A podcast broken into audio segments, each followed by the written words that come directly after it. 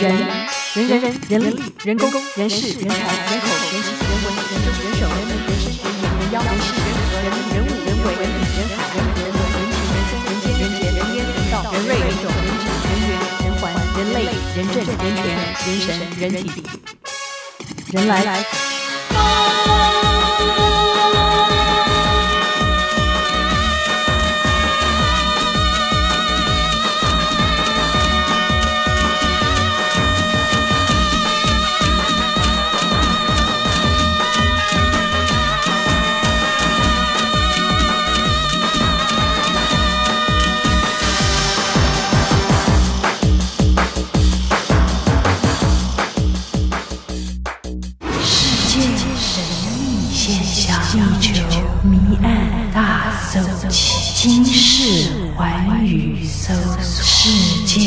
未解之谜。X 档案，我们 Peter 徐浩平 X 档案 Hello，大家好！哇，今天柔柔好美哦。，X 档案先生，我应该拍一张帮你们 PO 起来。啊，不要 PO 起来，干嘛 PO 起来？好美哦！今天、好这是我上人来疯以来你最美的一次。哦，那可见以前多丑了。你已经上了人来疯很多次了。没有啦 Oh God 真的没有。我今天要看仔细一点，这么美。那个，哎，我今天把影片帮你带来了。哦，感谢。对，我还帮你们考了三种版本，怕你们不好读。有最高画质的 MTS 档，还有这个 MPEG 档。就是我们那一次还有 WMV 朱天一新竹快乐好快乐！我们在关西要谢谢朱天一，他们夫妻呢，真的带着我们体会了一个不一样的一个假日。尤其呢，她老公开着那个小货车，然后我们呢，包括了有包括了卡奴啊，还有米勒熊，还有我们的呃这个三个美女哈。啊柔柔，搜搜被杀搜搜被杀，因为不知道他们在节目要叫什么名字，我爸把他们本名讲出来了。然后，然后还有，当然还有朱天一，我们就一起坐在那个货车敞篷的这样子，然后就迎着午后的阳光，对不对？然后风吹过来，那、啊、我觉得好美。去的时候是我跟柔柔站在前面，然后这样风吹过来；回来的时候是贝莎。占了那个位置。我们要感谢徐浩平的全记录。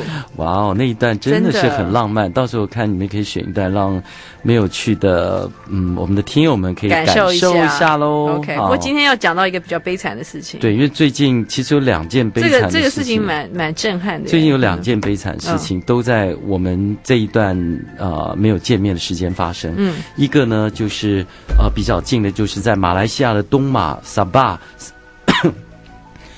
沙巴那边发生了我们台湾游客被被掳走了，而且还有被杀的情况。对，OK。那另外一个，另外一个，讲起来蛮难过的。他是我呃一个很好的朋友，是一位原来的华航的空姐，在澳洲骑单车，在穿越沙漠，哦、呃，在做一个他准备的非常周延的一个。呃，单车的自助旅行过程中被一辆观光巴士给撞上，然后就过世了。那个林、嗯、林雅若，林雅若，林雅若，所以这个是蛮，而且也是也是诗人嘛。对，他在呃，可以说他进华航当空姐八年，然后呢，在二零零八年的时候，我坐华航的飞机从印度。回到台湾的时候，坐到他的飞机，嗯，他主动来跟我打招呼，嗯，然后说他也很爱写作，嗯，很爱旅行，特别爱印度，嗯，所以我们从那时候开始就一直都有联络，然后大家交情也很不错，嗯，然后在今年我就很惊讶，今年一月的时候，他跟我说他辞去了华航空姐节目的工作，嗯，八年的工作，其实大家也知道，呃，空服员的。待遇在目前的这样一个工作职场算是很不错的，很不错。嗯，呃，一般的人会觉得很舍不得，会放下。那当然，当了空服员多年的我的一些朋友会觉得。会觉得说，嗯，自己也会很犹豫，嗯、就是说，如果自己有一些理想计划，嗯，我也遇到一些自己下来做手工饼干啦，嗯，然后也有的就是继续去考什么分析师的执照啦，嗯，等等等等。可是大多数其实要放下这个工作很不容易，嗯。不过我就觉得林雅若还是蛮佩服她，她说。你许浩平都可以放弃主播啊、电视工作去读书、去旅行。嗯，他觉得对他来讲这也不算什么，所以，呃，在一月底的时候，他就一月下一月的时候他辞职。嗯，我记得二月二号、二月三号的时候，我还请他吃饭。然后那一天的话，刚好就是我们司马中原爷爷，嗯，他生日的隔天，所以就是我们就一起跟司马中原爷爷一起吃饭。因为司马中原是民国二十二年二月二号出生，嗯、刚好他八十大寿的过后的第一天。嗯，然后那个时候我们在饭桌上就聊的时候，那雅若还一直在玩那个司马中原爷爷的寿眉。哦，你知道什么是寿眉吗？就是年纪到一定以后，会发现眉毛会。长出很多根很长的，嗯，那司马中原爷爷的那个也不剪，哎，不可以剪的，哦、对，不可以剪，然后就很漂亮，这样垂下来，嗯、你知道，嗯、就是像好像那种垂那个那个你印象里的那种十八罗汉也有那种眉毛很长这样，然后他在那边玩，然后我们大家都玩啊，吃的很高兴很开心，还有我的呃干妹妹那个刘雨洁跟她先生欧阳雅若，那我们就一起聚餐，但是接着到四月我们还一起上金头脑。嗯，然后，然后在这次他要出国前，他也打电话跟我讲说，问我要不要跟他一起去。你是几月的时候？是十月初，但是他九月的时候就跟我联络。Uh huh. 那九月跟我联络说，其实他要去的时间十月二十号出出发吧，嗯、差不多。那可是你也知道，我今年跟台北市立国乐团刚好有这个。呃，这个音乐会，嗯，所以我刚好就在十月，他要出发十月二十号，可是我二十三号、二十四号、二十九号分别在台北医学大学、东吴大学还有阳明大学，我有大型的音乐演唱跟演出的的活动，然后我又要主持，那么所以那三场我没有办法停，因为都我们都已经签好约的。那他也很努力，他在十月五号到十九号，他足足登了在网络上十四天以上。就是招有没有人愿意跟他一起去骑单车？嗯，然后他准备非常周到。你看他带了一万七千五百加仑的水，饮用水，嗯，嗯，然后所有的各种的准备都非常的周到，而且他自己已经单人的环岛，嗯哼，哦，这个骑单车完成了，也完成了。另外，其实也相当困难，在阿尔卑斯山那边，从奥地利哦，嗯哼，进。意大利那一段的这个山区的骑单车也是他一个人去，因此嗯就觉得说应该没什么问题。那他也一直找人，可是他后来，我其实在他出发前，他跟我讲，他还是决定一个人去，因为他说他被 N 个人放鸽子，实在都找不到有心的人真的要跟他去。嗯，所以后来他自己还是一个人出发了。那么当然，嗯，我发我后来读到他那些当时发生这个意外的过程，大概是晚上九点钟。嗯，那么我们现在秋天的话，澳洲就是春天。当然现在，嗯，九九点不一定天还那么黑，可是我觉得他应该是在赶路。他一定想赶到下一段，还有就是白天澳洲的沙漠太热了，嗯，热到简直是吃不消，嗯，哦，所以我想可能一个是可能赶路，一个就是他想用比较凉快的时间来骑车，嗯，那当然这个 X 档案到现在还是留下很多的我们不知道到底实际发生的情况，嗯，反正就是最后。嗯，在这个澳洲这个神秘的这个沙漠，其实就是靠近了 Ice Rock，嗯，那个世界最大的那个爱在红色沙漠里面，对不对？对，就在那边附近还有什么爱丽丝泉，对不对？嗯，好，那么就在这个区域，这个区域也就很奇怪，明明就是最干旱的澳洲中部心脏里面的沙漠，可能可是它就是隆起了很多巨大的石块，而这些石块呢，对于澳洲的当地的 native 这些土著来讲，都是他们很神。圣的圣地，而这些圣地呢，嗯，讲起来，呃，曾经有一本书叫《旷野的声音》，也是一个老外写的这本书。这本书他其实也写出了当时他去开会，然后被一群澳洲土著去，呃，重新带领他，呃，认识他自己身心灵世界的一个一一一个著作。所以这个地方很有灵气，甚至。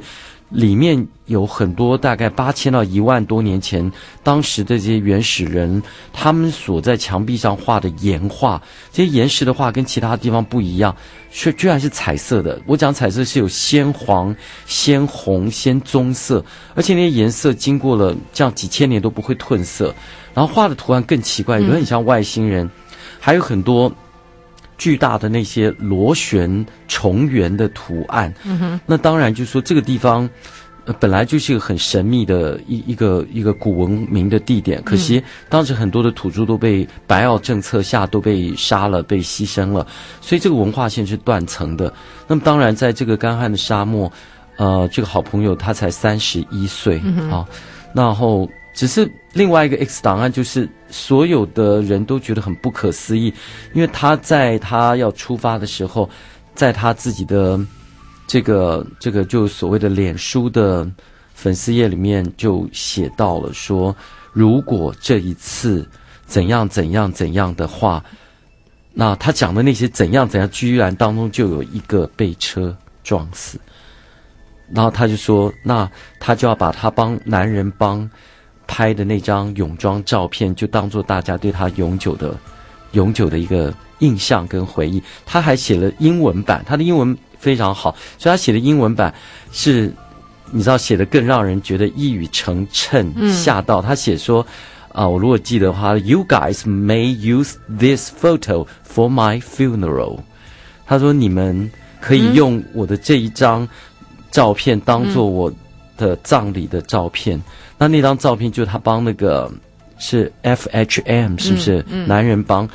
好像在差不多四年前拍的一张非常漂亮一个横幅的，嗯，他穿着一个红色的比基尼，嗯，然后非常的健康，然后、嗯、然后身材非常好，然后他就坐在那边，嗯、然后非常开朗的一张照片，嗯、那他就居然他会把那张照片 PO 上去，post 了上去，然后同时就用中英文写了这一段他最后的留话，嗯哼。所以大家觉得怎么这么不可思议？他我记得他里面写到说，如果搭帐篷时候什么被袋鼠叼走，呃，或者渴死，或者什么被毒蜘蛛咬死，然后中间还写或者被车撞死的话，嗯、点点点点哦，还有嗯什么什么一大堆的情况哦，好像还有多一个这种情况，那就大家还可以用这张照片还记得他最美丽的这个样子。嗯然后，尤其的英文写的真的更是很很骇人听闻，因为他居然就直接说这张照片就用作他的葬礼的照片，funeral。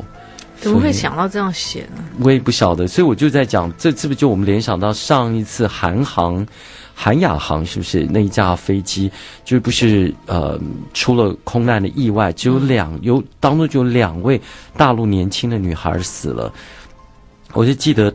啊，你说今年暑假到到美国去游学，对，对他们去玩去游学的有两个游学团嘛，对，中学生游学团，然后有两位死，但他们在他们的应该是他们的微博上，还是就他他们也是留了很怪的话，嗯、一个就就是莫名其妙写了一二三四的四四四四四四四四，好像这样。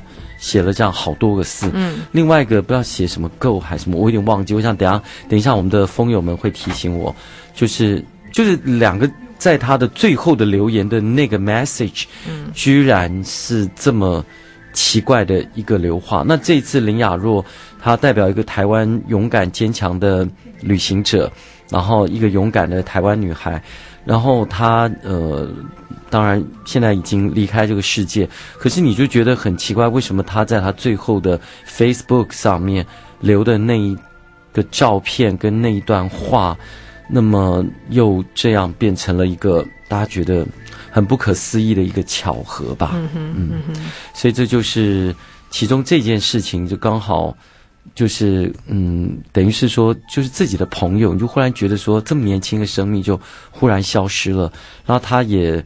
也是个爱旅行，也且懂旅行。他写了很多关于印度的文章，所以他的以前署名都叫“印度小妖姬”。嗯，那他这个到印度很深入，但没有想在印度还好都平安，没有想在这次澳洲在 Australia 的这一个这个这个单车的旅行就发生了这个不幸的意外。那我们这个也特别啊，这个在在这边呢怀念这个朋友。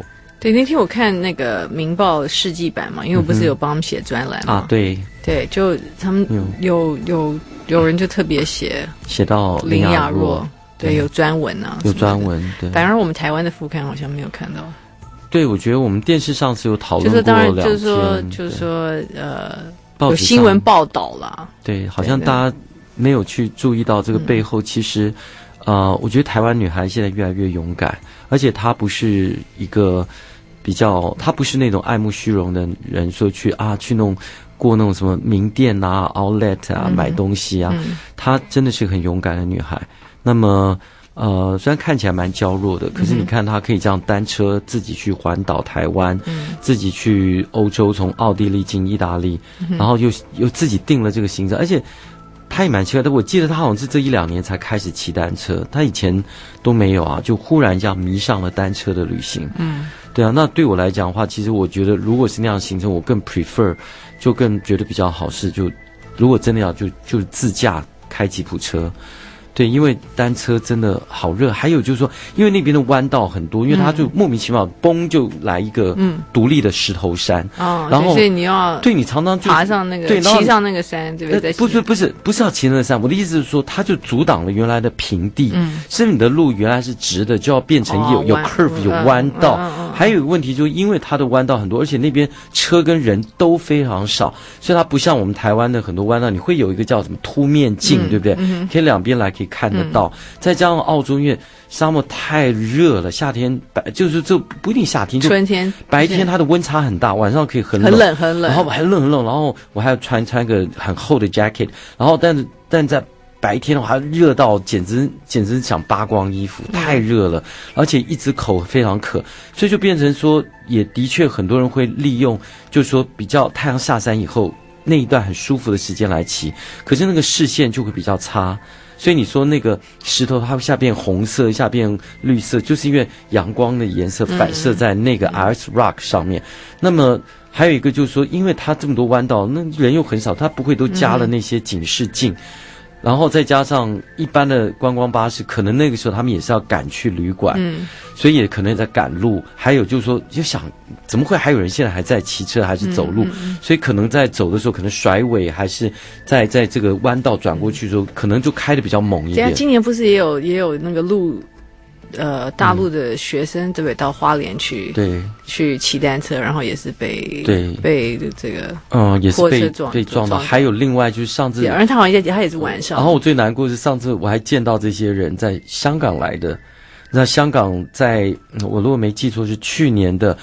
宜兰同万节，嗯，对，应该是我到那边去，然后他们就说：“来，你看这些香港朋友好喜欢你，他们说你那么爱旅行，他们他们都好喜欢你的旅行。”然后我就在跟他们照相，然后在那边一起吃便当，就在宜兰同万节那边。嗯、然后他们就说他们要继续干嘛？他们要溜冰，嗯，还是那个用滑板，反正就是要这样继续的，继续的去，就是环岛，嗯。结果也是很不幸的，就是也是发生了意外，嗯，然后就是也是有人就永远回不去香港了，嗯，对所以大家真的旅行的时候还是要注意，尤其是这种好好难讲。嗯、你看，像我大概在三年前吧，我自己当领队带团，我们到秘鲁。你说秘鲁，我们从那个那个马丘比丘下来，我们就回到库斯科再下去，其实都已经回到利马了。就是你知道，就最难行程都结束，因为那次太辛苦，二十天要坐十六班飞机，因为他们希望玛雅文化要看，在中美洲印加文化要看，还要看亚马逊河。我的天哪！但是非常丰富。可是就在利马的时候，你知道发生什么事情？就是一辆汽车，它就是它不该左转，嗯，就是说你应该让直行车先行。嗯嗯、那直行车并不是没有看到那部汽车，嗯、可是他会觉得说，我为什么要让你？就这样情形就变成是那部车就硬要这样卡进来转，嗯、那这边我们这边的司机就死也不肯让，就两个人棒一撞，那时候你知道，然后我的客人就从后面这样飞的直接摔到前面来，嗯、有的就几乎摔到那个好像驾驶座旁边，你知道空的要准备下车那个卡在那个下面。我吓死，还要拉出来没事，然后接着就是前面那部车，你也知道那汽车，我想完蛋，就算我们这边都没事，要那部车有个什么的三长两短，你一度旅行这样过来，心里也很不舒服，然后就想怎么办？那车都没动，然后就过了十五秒钟。看有一个人出来在讲手机，我就很很想揍他，可是还好，居然都没事。嗯、可是那这种虚惊一场的东西，真的常常会发生。后来我们还请了印加的巫师哦，嗯、特别下来帮我们做做他传统的这种这种，好像消灾除恶，还拿那个鸡蛋在我们身上这样滚。后来打开那个鸡蛋，真的是。黑色的啊，我跟你讲，真的超超恐怖，真的黑色的那个我没有好看。悬哦！对，你没有你有没有看过鸡蛋这样打开？你说哪怕是坏掉臭掉，你多少还有点黄色吧？嗯，那不是，简直打开是整个那个，而且奇臭无比的那个像墨汁一样。嗯大概就是很像我们关键是帮你们驱魔成功，真的把我们的晦气全部清清掉。嗯，然后我觉得太神奇了，真的是，呃，旅行需要注意安全，祝大家一路平安。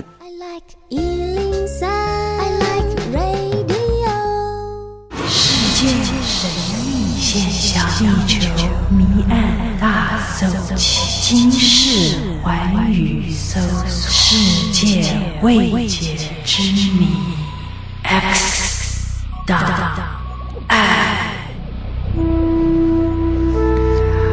哇，这个礼拜其实很多人都在谈这个台湾人魂断马来西亚沙巴沙巴的这个 Pom Pom Island 邦邦岛，对对不对？这一对台湾夫妻，其实他们这几年都是定居上海，然后应该是做成衣成衣业的。其实他们事业做得不错，而且听说他们最近。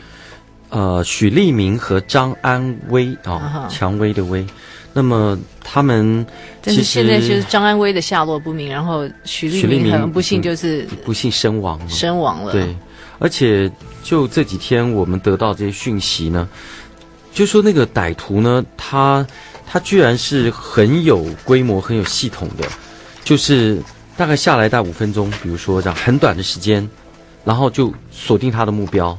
然后就，然后这样袭击完，把人掳了就走。所以现在当然我们先强调，现在还在这个这个是十五号发生侦办当中，这是这才刚刚发生几天呢、啊。嗯，而且沙巴这个地方，我们帮大家介绍一下，就是说马来西亚呢，我们一般印象里面的吉隆坡、槟城、马六甲都是所谓的西马，也就是在这个。我们讲新加坡上面的这个马来半岛好了，这样子。嗯。那么这边主要是这边是属于东马。东马，呢，它就在 Borneo，Borneo 就是婆罗洲。婆罗洲呢，它是世界第三大岛。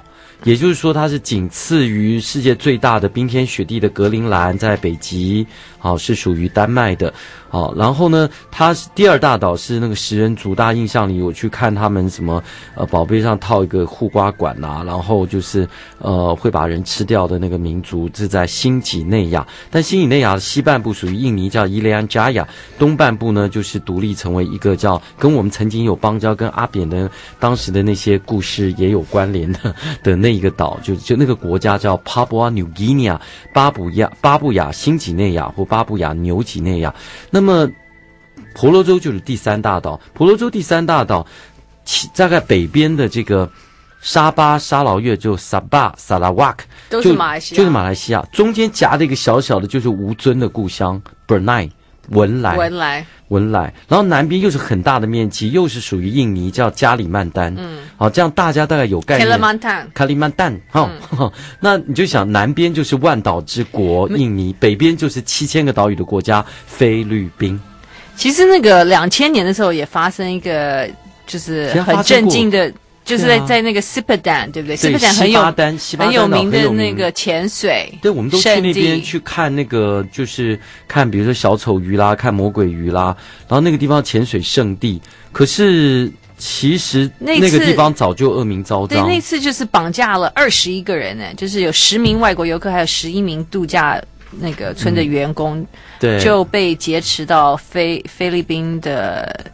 这个 Mindanao 对不对？明明达纳尔，明达纳尔，明达纳尔岛。明达纳尔就是菲律宾相对于吕宋在北边，中间有比萨亚群岛，就是把呃，就是那个呃那个在南边呢，就是这个很大的，但以伊斯兰教为主的这个明达纳尔岛。所以那个时候就是这个阿布沙耶夫叛军组织是菲律宾的叛军组织，而且这个叛军组织，我们今天这一次答案要告诉大家，它不简单哦。你知道它跟谁有关？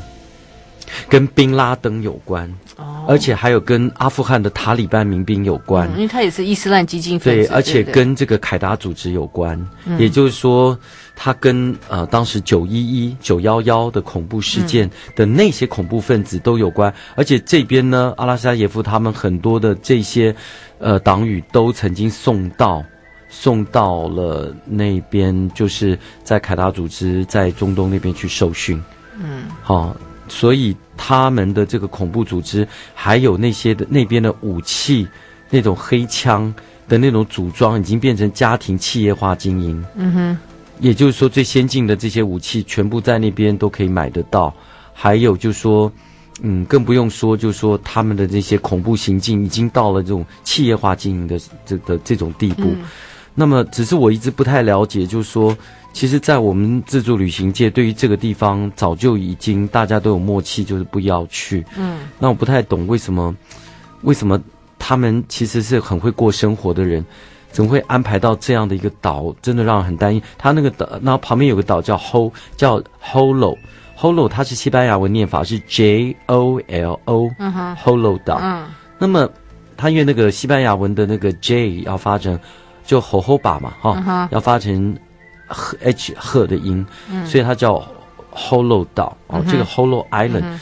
那么在这个地方，主要就是阿拉斯加耶夫他们的这些所谓的武装叛军也好，或者这些海盗组织也好，他们的这些国际的武器跟组织的金源都是非常有系统的。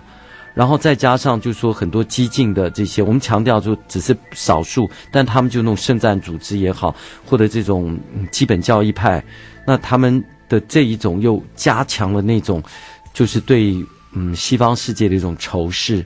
然后只是这一次，另外还有一个不单纯的是，嗯，就是许立明和张安威他们 选择的这个啊，他们俩其实他们俩其实不是潜水客耶，他们就是去度假。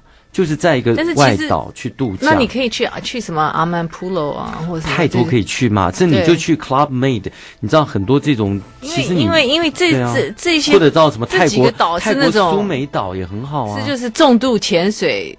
潜水者才会要去的，像我们这种潜水就到那边算潜水天堂。比如你要抓个龙虾，根本就龙虾在你旁边，根本就你手提起来就是。然后那个海底都非常的干净。但是像这样的地方，我想，呃，从东到大溪地，西到马尔地夫，我相信大家都觉得绝对不会少。那只是不晓得为什么他们特别选了这个地方。那么当然，现在这个意外发生了，我们现在知道，当然，这个就是就开始有些质疑、质疑、质疑的声音，就是说，为什么我们到现在才把它设为一个，比如说一个橙色的警戒，原来只是灰色。那么事实上，在很多自助旅行的网站，今年二月就已经叫大家尽量不要去。嗯。那么我想这些讯息可能以后我们，我我们不能这个应该不必事后去讲，一定谁对谁错。嗯。只是说。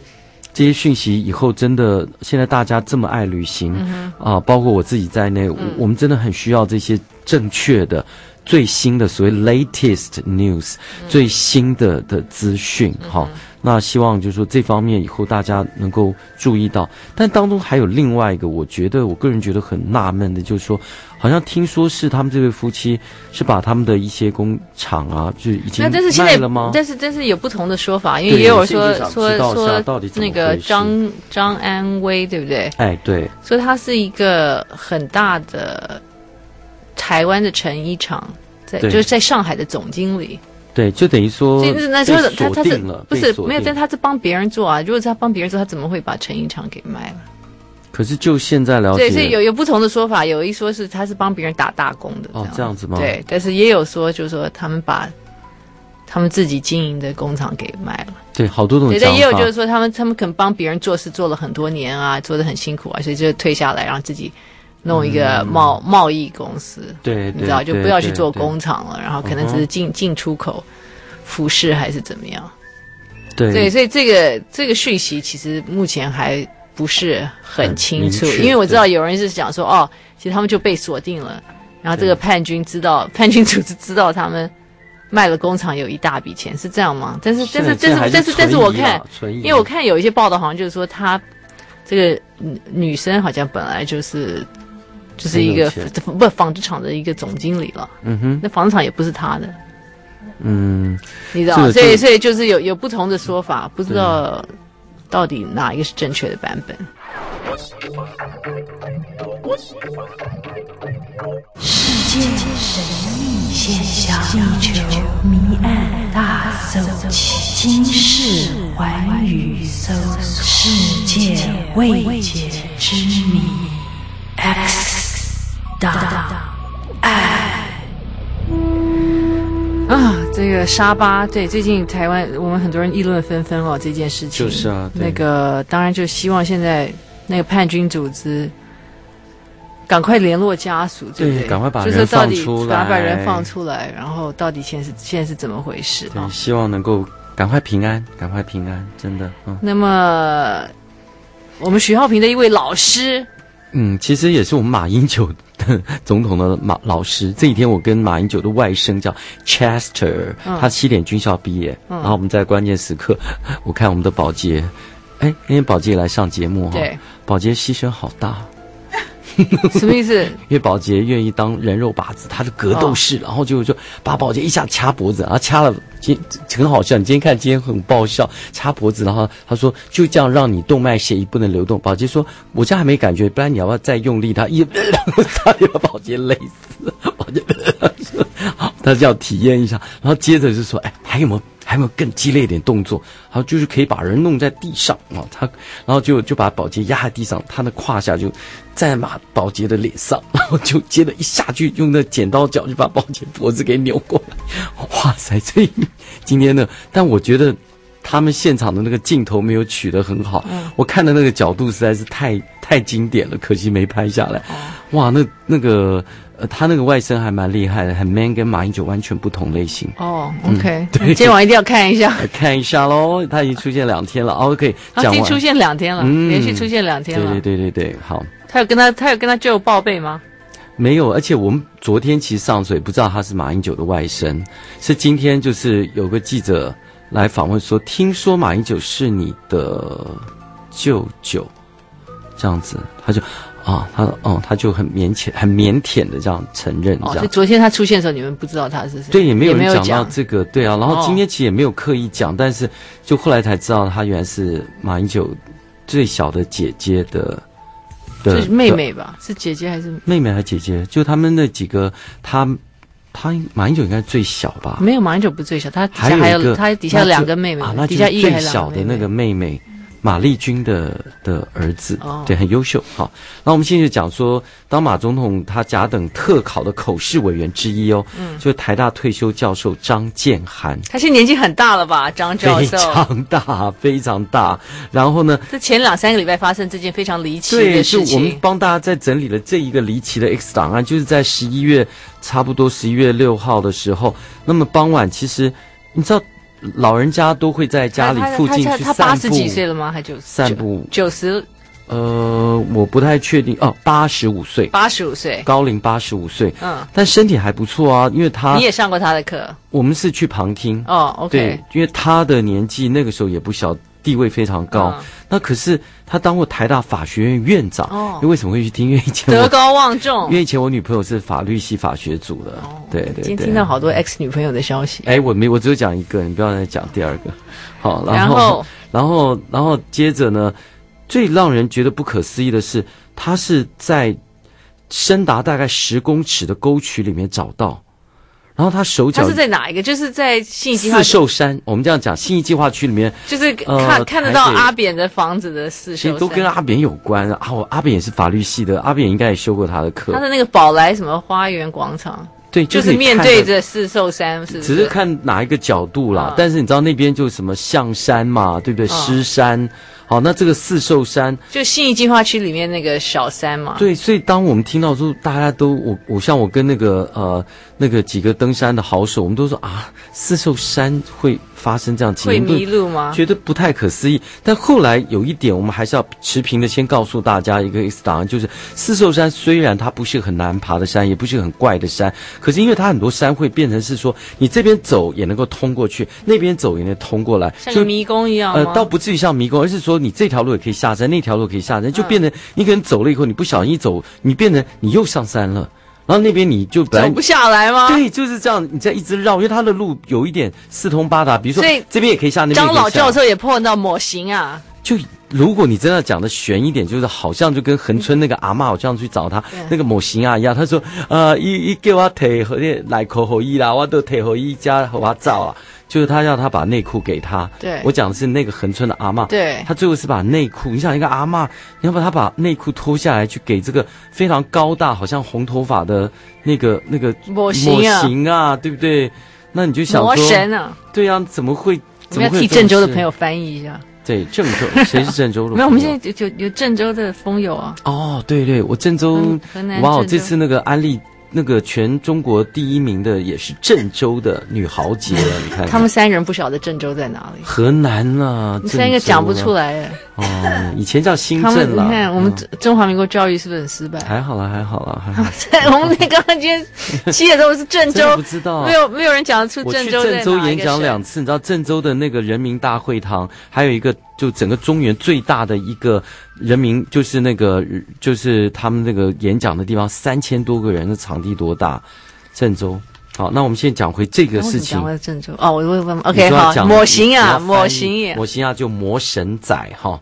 但是但是张老教授他，他失踪多几天？他失踪三天呢？三天呢？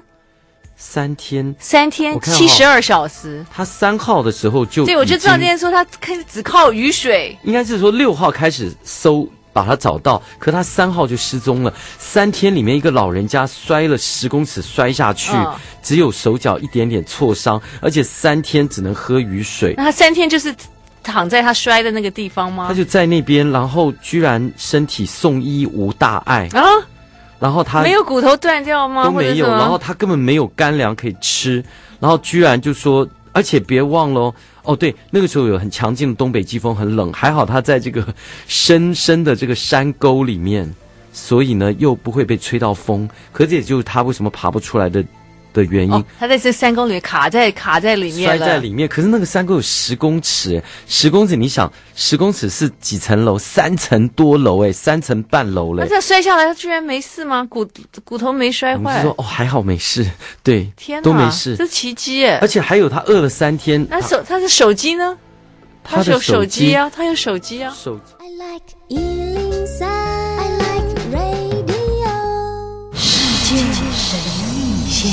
地球迷案大搜集，今世寰宇搜索，世界未解之谜。X 大案。对我们这个宪法专家张建涵老教授，对对，三天可以这个。他没有手机，他有一个 GPS 手表，手表有 GPS 定位，GPS 定位，知道他还在四寿山，然后可以简易接电话，可是因为讯号不好，然后而且他还可以测体温，最主要他最后居然是。但是那个 GPS 一直告诉他的家人说在四在四兽山，可是也找不到他，然后。然后最奇特的是，最后是这个这个这些消防队员救他，把他稍微搀扶，还是他自己爬上来的。嗯、对啊，所以他身体状况其实还不错，所以真的很神奇。怎么会？对，因为其实其实那个三号他出门的时候，那天晚上没有回家，所以四号家属就向信义分局报案了嘛。对，然后也也提供一张具有 GPS 定位功能的手表，发出讯息，就显示他在四兽山一带。对。嗯，但是其实那个手表可以简易接听电话和侦测体温功能，不过可能因为山区的讯号差，所以没有人接听。然后警方就大规模的搜山，而手表的定位资讯范围广达这个半径两公里，他们连续三天搜搜遍涵洞树丛和山谷都没有着落。那结果六号。透过台大校方在网络发出协助协寻求助，然后那个七号的啊六号傍晚天色昏暗，本来准备收收队，但是呢，他的手表定位讯息再度传出。警方不放弃任何希望，持手电筒继续搜寻，然后在五点九分的时候，终于在松山路六百五十巷弄的登山口附近发现奇怪山沟传来微弱的求救声。但最奇怪的是，这登山口他们都经过来，啊，经过搜了三天，经过来，经过去，经过来，经过去，居然没有发现。然后手电筒往下照，有人不断挥手示意，所以就用绳索阶梯爬下山沟，才发现是他。神奇的 X 档，哎，也告诉大家，十一月三十号，许浩平跟台北市立国乐团在大安森林公园会有一场音乐会，晚上免费的七点半到九九点，然后十一月十月三十号星期六的晚上，OK，然后会欢迎大家一起去听，然后因为那个是庆祝大安捷运线通车。